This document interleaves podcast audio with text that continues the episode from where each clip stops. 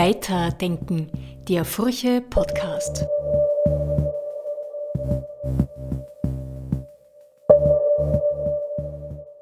Willkommen zu einer neuen Folge von Weiterdenken.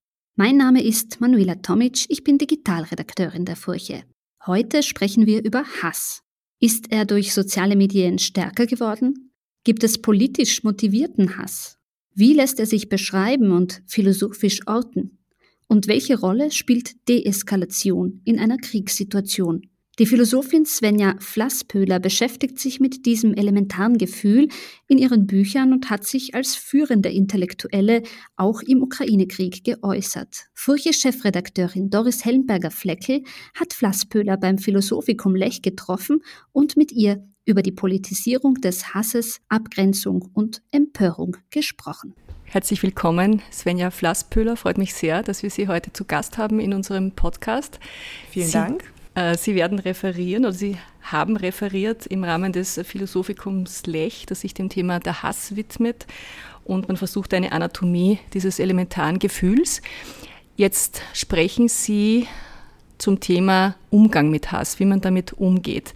Vorweg möchte ich aber trotzdem einmal nochmal den Begriff des Hasses mit Ihnen durchgehen, nämlich äh, das Philosophikum hat sich in vielfacher Weise damit auseinandergesetzt. Wie definieren denn Sie, was Hass ist? Hass ist für mich unauflöslich verbunden mit einem Vernichtungswillen.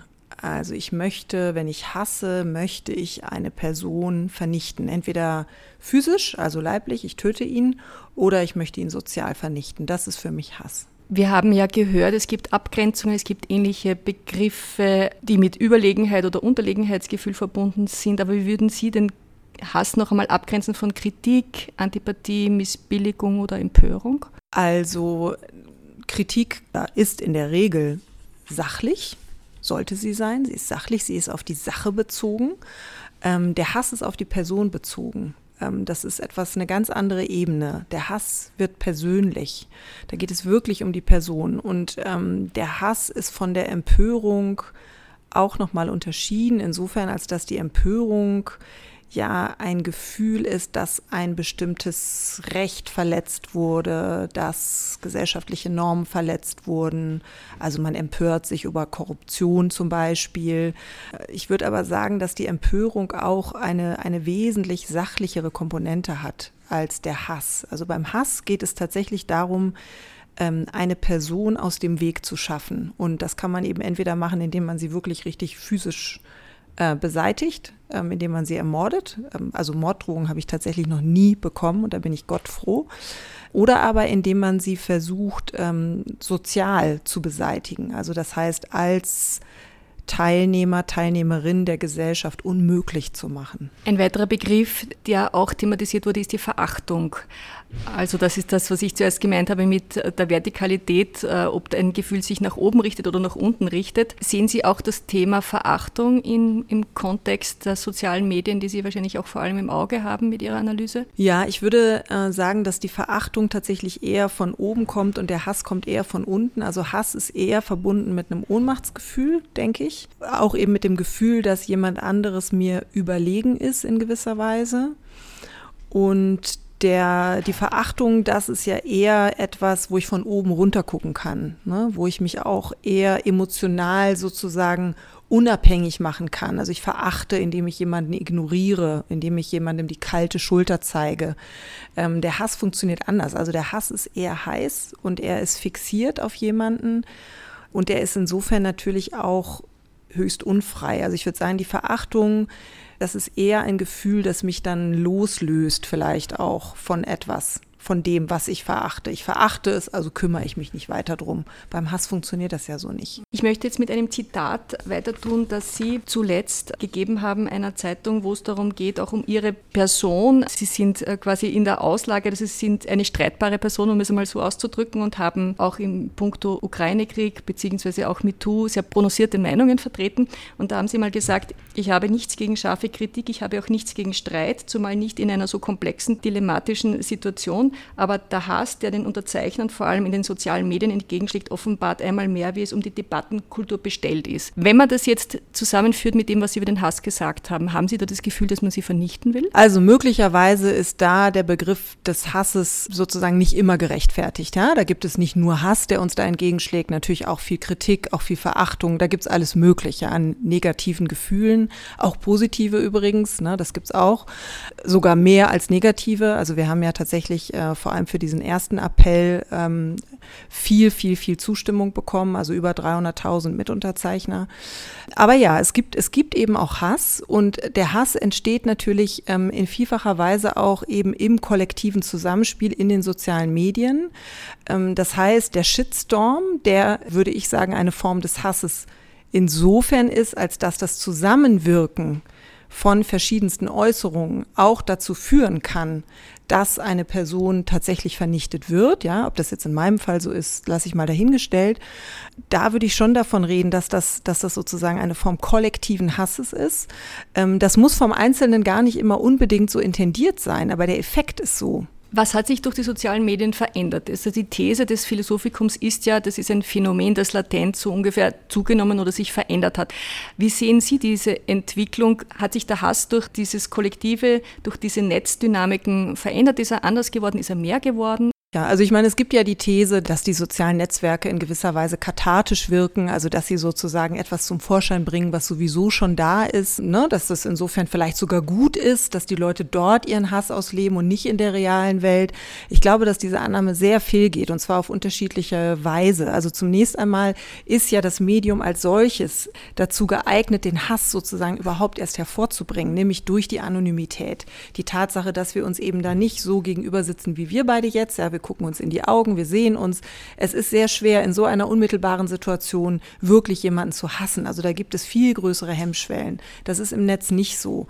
Und dann aber auch dieser sozusagen dieser Überbietungswille in den sozialen Netzwerken, dieser Wettbewerb. Also wer haut den anderen noch besser in die Pfanne. Ne? Das ist ja so eine Art von Lust, die da auch angestachelt wird, auch algorithmisch äh, angestachelt wird, weil natürlich die Algorithmen den Hass belohnen und die Grenzüberschreitung belohnen. Die Algorithmen belohnen nicht die Mäßigung und die Differenzierung. Das heißt also, diese Medien sind Hassproduzenten, ganz eindeutig. Und dann die Annahme, dass sozusagen der Hass, der dort produziert wird, nicht in die reale Welt zurückschlägt, ist natürlich naiv. Ja, also es gibt ein sehr prominentes Beispiel und auch sehr eindrückliches, das ist der Drachenlord, das haben Sie vielleicht gehört, das ist ein, ein dicklicher, etwas, ja, mein Gott, dümmlicher Mann, der YouTube-Videos gepostet hat und dafür so sehr gehasst wird, dass sich im Netz eine, ein Mob gebildet hat, der sich realiter vor seinem Haus wiedergefunden hat und diesen Mann so lange gedemütigt hat, bis der tatsächlich sich sozusagen strafbar gemacht hat aus lauter Verzweiflung und äh, ins Gefängnis gebracht wurde.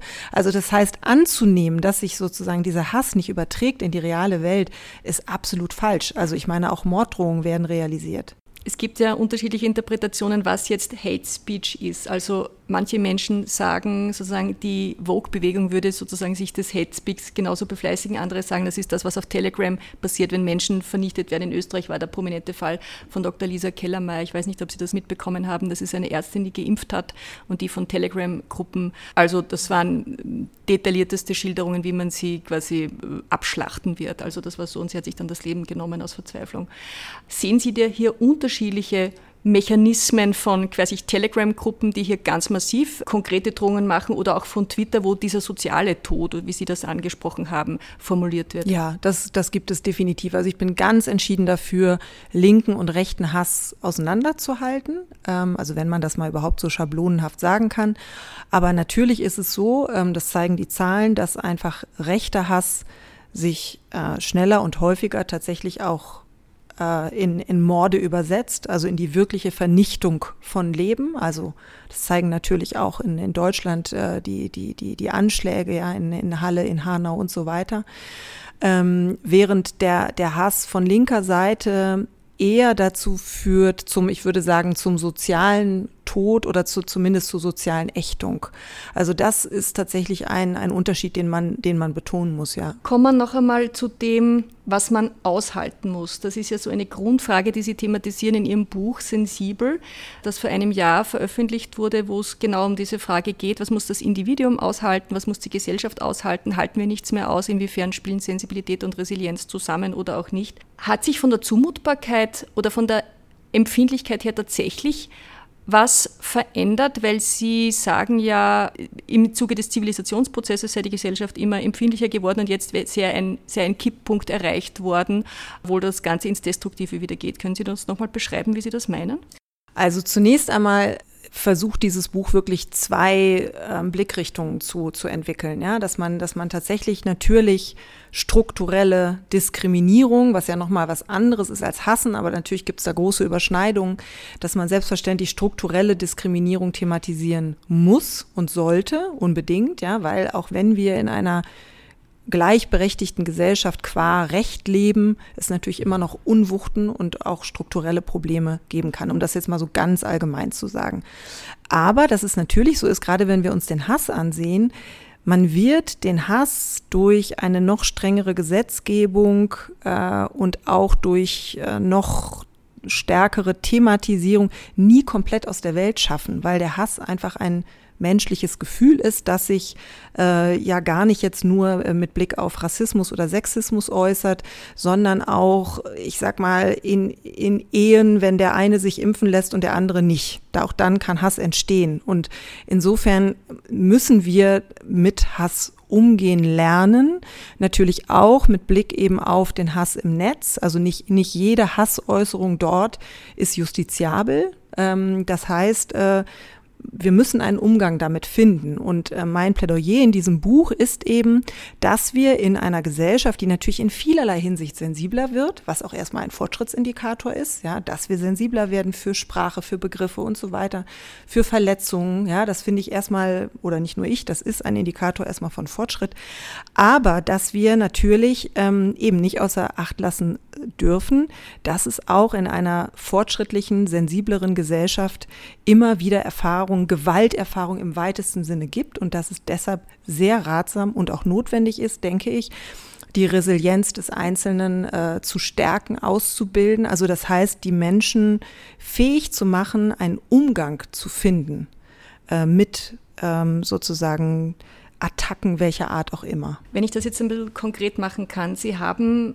in ihrer Streitschrift Die potente Frau ja dafür plädiert, dass Frauen sich nicht quasi in ihrer Verletzlichkeit verkindlichen sollen, sondern äh, offensiv und stark ihre eigene Sexualität sozusagen behaupten. Jetzt hat man ihnen da ein Missverständnis insofern vorgeworfen, dass sie genau jetzt bei dieser Aktion bei MeToo, sozusagen, wo Frauen sich ermächtigen und verbalisieren die Ungerechtigkeit, die ihnen widerfährt, dass sie die jetzt quasi sagen, sie würden sich als Opfer aufspielen, dabei würden sie ihre eigene Autonomie vergessen. Also die, Frauen begehren auf und sie kritisieren jetzt sozusagen, dass sie sich hinter dem Opfermythos verschanzen. Ja, ich glaube, das ist insofern ein Missverständnis, als dass mein Buch auch nie so richtig gelesen wurde. Also gerade von denen, die diesen Vorwurf erhoben haben, weil ich natürlich schon schreibe, dass es ein Vorteil ist, dass Männer wie zum Beispiel Harvey Weinstein verurteilt werden. Ja, das ist ja nicht, es ist ja nicht alles schlecht an dieser Bewegung gewesen. Und ich finde es auch richtig, dass diese Bewegung zunächst einmal auch deutlich gemacht hat, dass etwas im Geschlechterverhältnis ganz offensichtlich auch in Zeiten der Gleichberechtigung extrem schief geht. Ja, das ist sozusagen schon natürlich etwas, was MeToo geleistet hat. Aber man muss sich schon genauer ansehen, was eben von MeToo eingefordert äh, wird oder wurde, welche Fälle genau besprochen wurden, in welcher Weise ähm, und sozusagen auch welche Position die Frauen jeweils in diesen Situationen hatten. Und natürlich gibt es unzählige Situationen, wo Frauen allumfassend ein Opfer sind, weil sie keine Handlungsmöglichkeit in irgendeiner Form hatten. Ja, das ist bei Vergewaltigung ganz eindeutig der Fall. Da wurde mir übrigens im Netz auch vorgeworfen, in irgendeinem Tweet, äh, ich hätte geschrieben, dass Frauen selber schuld, wenn, äh, selber schuld sind, wenn sie vergewaltigt sind. Also das ist einfach glatt gelogen. Ja, das habe ich mit keinem Wort geschrieben, würde ich auch nie schreiben. Ähm, aber mein Punkt war in diesem Buch, was mir fehlt in dieser MeToo-Debatte, ist sozusagen eine Thematisierung des weiblichen Gewordenseins, ja, also das, was eigentlich Beauvoir äh, par excellence gemacht hat, zu fragen, inwiefern haben sich Frauen immer schon zu Agentinnen männlicher Macht gemacht? Ja, inwiefern oder wurden sie gemacht? Ja, durch eben kulturelle Zuschreibungen. Frauen wurden jahrhundertelang dazu erzogen, gefällig zu sein, ihn nicht zu kränken, lieber mitzumachen. Ihnen wurde auch immer eingeredet, dass sie keine Libido haben, ja, keine eigene Sexualität, ne, so. Also man muss wirklich nur Rousseau lesen und dann wird einem sehr, sehr vieles klar. Rousseau hat übrigens auch den Frauen geraten, immer Nein zu sagen. Also die Sexualität der Frau erschöpfte sich immer in diesem Nein. Ne? Jetzt gibt es Bewegungen, die heißen Nein heißt Nein. Ich will damit gar nicht allumfassend sagen, dass solche Bewegungen Quatsch sind. Natürlich nicht. Das Nein kann auch das, der Ausdruck von hoher Autonomie sein. Aber wir müssen sehen, inwiefern eben in diesem Nein auch eine patriarchale Geschichte steckt und inwiefern wenn man in der Tatsache, dass man Frauen auch dann zu Opfern erklärt, wenn sie eigentlich Handlungsmacht ge äh, gehabt hätten, dass man die Möglichkeit verschenkt, an diesen Situationen zu zeigen, wie Frauen sich selbst ermächtigen könnten, indem sie diese Bilder, diese Zuschreibungen hinterfragen und in eine Autonomie hineinfinden. Und das hat MeToo aus meiner Sicht sträflich unterlassen, sondern stattdessen nur und ausschließlich mit den Fingern oder mit dem Finger auf die Männer gezeigt. Und das ist aus meiner Sicht verkürzt. Inwiefern gibt es hier Parallelen bezüglich dieser von Ihnen konstatierten Verkürzung äh, mit der Black Lives Matter-Debatte? Auch hier ist ja die Kritik von Ihnen, dass sie jetzt sozusagen, dass man Rassismus, wenn man sie falsch verstehen würde oder zuspitzen würde, Rassismus als Resilienzübung verstehen. Nein, das habe ich nie gesagt. Also in meinem Buch steht viel mehr drin, dass ich es zynisch finde, wenn man einer Person of Color, die auf dem Weg zur Arbeit irgendwie täglich diskriminiert wird, wenn man der sagen würde, jetzt sei doch mal resilient. Ja, das steht in dem Buch ganz ausdrücklich drin. Ne? Das finde ich zynisch. Gleichwohl, also man muss das sozusagen auf einer strukturellen Ebene natürlich kritisieren und thematisieren. Das ist ein gesellschaftliches Problem, wenn so etwas passiert. Aber es ist natürlich überhaupt nicht falsch, trotzdem, das sagt sogar auch der Rassismusforscher Aladin Elmar Falani, trotzdem den Menschen Möglichkeiten an die Hand zu geben, in diesen Situationen souverän zu reagieren. Natürlich wäre das hilf hilfreich. Das wäre ja nicht, das eine schließt das andere ja nicht aus. Wenn Sie es nochmal auf den Punkt bringen würden, wie, was ist Ihre Kritik an der Wokeness-Bewegung?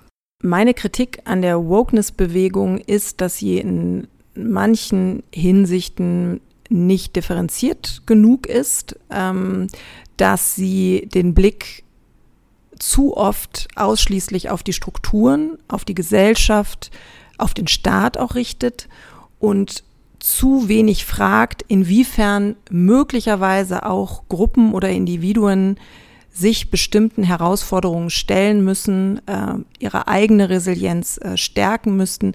Denn es ist ja so, dass wir in einer hochkomplexen Gesellschaft leben. Also wenn wir es jetzt mal auf die Frauen äh, münzen, zu sagen, wie das bei MeToo oft ja der Fall war, ähm, wir leben noch in einem Patriarchat, ja, das heißt, Frauen sind strukturell Opfer, das greift aus meiner Sicht wirklich viel zu kurz. Das in bestimmten gesellschaftlichen Bereichen ist nach wie vor sehr, sehr kritikwürdige Unwuchten gibt. Das ist unbestritten so. Aber zu sagen, wir leben in einem Patriarchat, das Frauen systematisch unterdrückt, ist wirklich unterkomplex. Und das bedeutet, dass wir natürlich den Blick auch auf die Resilienz dieser Gruppen oder auch der Individuen richten müssen. Ähm, also fragen müssen, wie können wir Frauen ermächtigen, zum Beispiel ihre Gehälter offensiver zu, zu verhandeln, so wie die Männer oder ähm, offensiver ihre Interessen zu vertreten oder zu einer offensiveren eigenen Sexualität zu finden oder eben auch in einer Autonomie in erotischen oder auch wie auch immer sexuell aufgeladenen Situationen zu finden.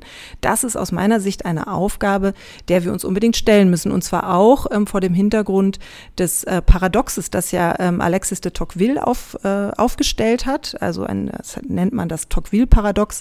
Tocqueville war ein französischer Denker, der in der ersten Hälfte des 19. Jahrhunderts ähm, vor allem in Amerika viel unterwegs war und der die Beobachtung gemacht hat, dass je gleichberechtigter Gesellschaften Gesellschaften werden, desto sensibler werden sie für noch bestehende Differenzen. So. Und das ist ein Paradox, dem müssen wir uns schon auch stellen. Das könnte jetzt für unsere westliche Gesellschaft, das könnte für Deutschland, für Österreich gelten, aber die Intersektionalität sieht ja auch an, dass Probleme oder Herausforderungen von Frauen, wie wir sie sind, andere sind wie womöglich Frauen in anderen Gesellschaften. Also ist das, was Sie sagen, wo Sie jetzt Unterkomplexität diagnostizieren, doch nicht etwas, was jetzt für unsere Kultur gilt, aber doch äh, global gesehen noch eine Minderheit ist. Insofern äh, muss man doch anderswo von patriarchalen Systemen, hartnäckigen sprechen. Äh, ja, natürlich gibt es in anderen Bereichen der Welt immer noch ein Patriarchat und natürlich werden dort Frauen unterdrückt. Aber ich rede in diesem Buch jetzt erstmal über unsere Gesellschaft. Ne? Und ich meine, es ist ja nicht so, dass MeToo äh, äh von afghanischen Frauen äh, äh, propagiert, also sozusagen auf, ausgerufen wurde, sondern das sind Frauen aus westlichen freien Gesellschaften gewesen, ja. Und ich meine, es ist wirklich die Frage, wo sind Sie konkret und wo bin ich konkret noch patriarchal unterdrückt? Wo ist das der Fall? Ich würde sagen, wir tragen, wir beide tragen immer noch patriarchale Denkmuster in uns, die auch wir verkörpern, also sozusagen verinnerlicht haben. Das ja. Aber die müssen wir dann tatsächlich auch durcharbeiten, auch gerne gemeinsam. Aber einfach nur zu sagen, äh, das ist alles irgendwie noch äh, patriarchale Unterdrückung, das, ähm, also das finde ich nicht nur verkürzt, sondern das finde ich auch in gewisser Weise antifeministisch weil man dadurch einfach Möglichkeiten verstreichen lässt. Kommen wir zu einem anderen Punkt. Sie haben von den freien Gesellschaften gesprochen, nämlich das, was ich zuerst schon angesprochen habe, nämlich Hass, der sich dann entlädt in der absoluten Zuspitzung, nämlich Krieg. Der Ukraine-Krieg, ein eine Aggression von Wladimir Putin, da sind sich alle einig, das sehen auch Sie so. Die Frage ist, wie geht man damit um? Und da haben Sie eben diesen schon zitierten offenen Brief geschrieben im April, dann kam im, im Juni nochmals ein, ein Schreiben in der Zeit, wo Sie sich dagegen aussprechen, äh, schwere Waffen an die Ukraine zu liefern und vor einem dritten Weltkrieg warnen.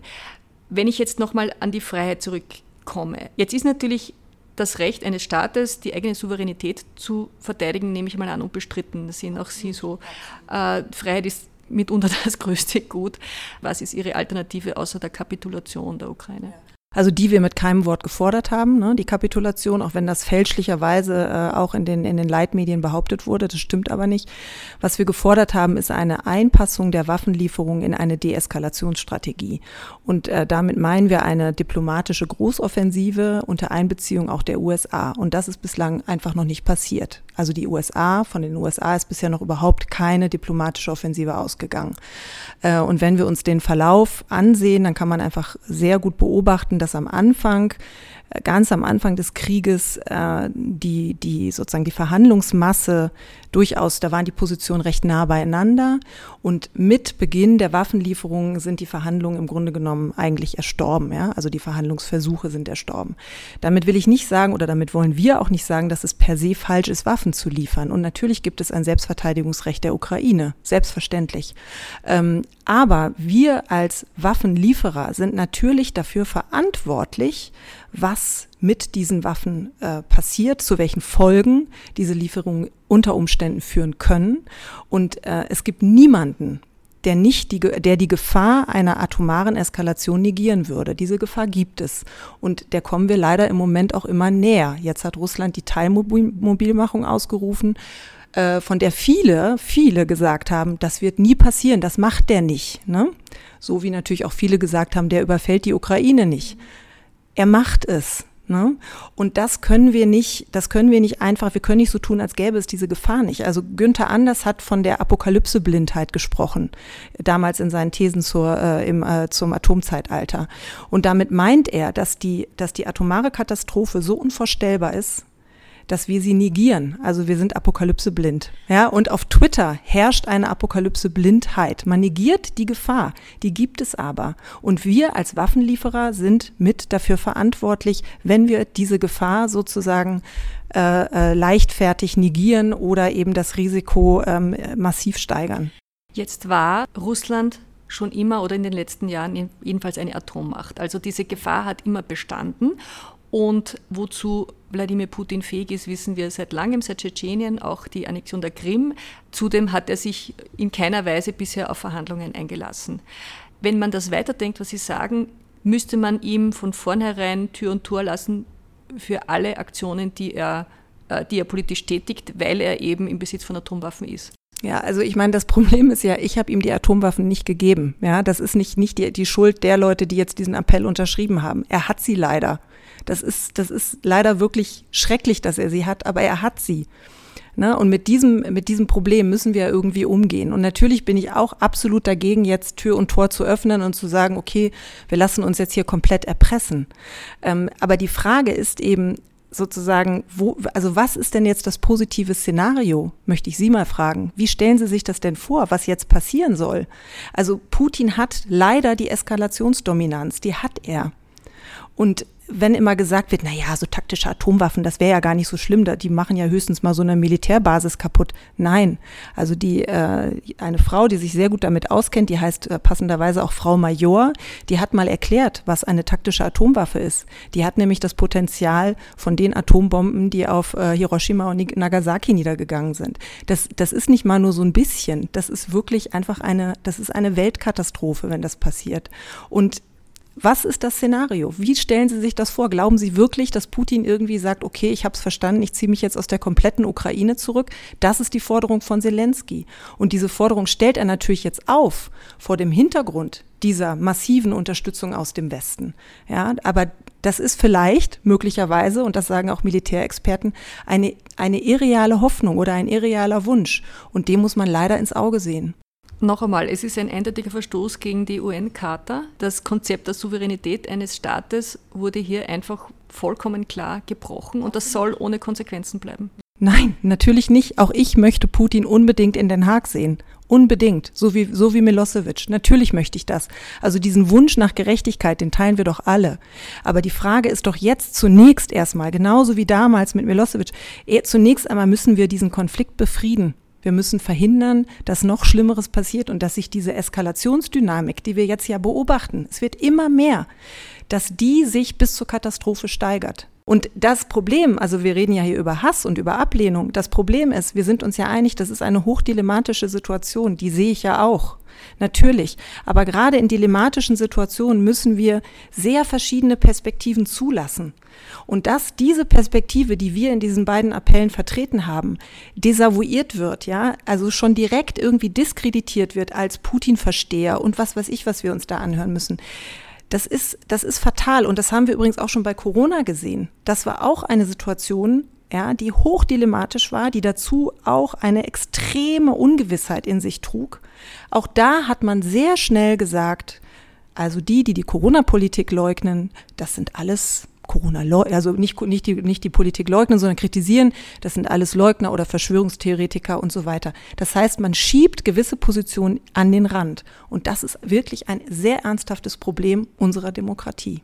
Es wurde auch thematisiert, ob es gelingen könnte, eine Pflege einer Kultur der Ablehnung zu installieren. Also sozusagen wie man miteinander redet, indem man über etwas, wo man vollkommen unterschiedlicher Meinung ist. Äh, ist das jetzt im Kontext sozialer Medien äh, mit Algorithmen noch weiter möglich? Weil Sie plädieren ja dafür, dass der Diskurs sozusagen wieder konstruktiv wird oder überhaupt nur ernstzunehmend. Ähm, ist sowas möglich, eine solche Kultur wieder zu gewinnen? Eine, eine gesunde Diskurskultur, meinen Sie? Also unter einer gesunden Diskurskultur verstehe ich zum Beispiel das Gespräch, was wir gerade geführt haben. Ne? Sie haben kritische Fragen gestellt, aber alles sehr sachlich und ich habe darauf geantwortet. So finde ich, funktioniert das. Wir sitzen uns gegenüber in einem Raum. Ähm, da sieht man schon, dass das doch eine ziemlich wichtige Voraussetzung ist. Und ich glaube ehrlich gesagt, solange sich an der Technik der sozialen Medien, also das heißt an der technischen, algorithmischen Hardware nicht etwas fundamental ändert, die ja im Moment darin besteht, dass sie eben den Hass belohnt, äh, die Spaltung belohnt, äh, die Aggressivität belohnt und nicht die Mäßigung und die Differenzierung. Solange werden wir auch in diesen sozialen Medien keinen vernünftigen Diskurs hinbekommen. Und deshalb bin ich auch äh, so wie einige andere inzwischen auch, ähm, aus diesen Medien ausgestiegen, weil ähm, also wenn Sie jetzt wirklich mal die Pro und die Kontras untereinander schreiben von diesen sozialen Medien, ich glaube, Sie würden mir doch zustimmen, dass die Negativseite um einiges länger ist als die Positivseite. Ähm, ich, ich kann ehrlich gesagt nicht verstehen, wie Journalisten und Politiker nach wie vor auf Twitter unterwegs sind. Man muss sich auch immer klar machen, in Deutschland ist es gerade mal ein Prozent bei Twitter. Ne? Ähm, das sind hauptsächlich Journalisten und Politiker. Und was aber ja passiert ist, dass sich die ganze Erregungs, äh, die ganzen Erregungskurven aus Twitter in die Leitmedien übertragen. Also sowohl die Themen als auch die Haltung zu den Themen. Und das ist natürlich der Diskurs, der Diskurskultur und überhaupt der, der, der, der, der Öffentlichkeit ähm, so wie Habermas oder Arendt sie gedacht haben, abträglich.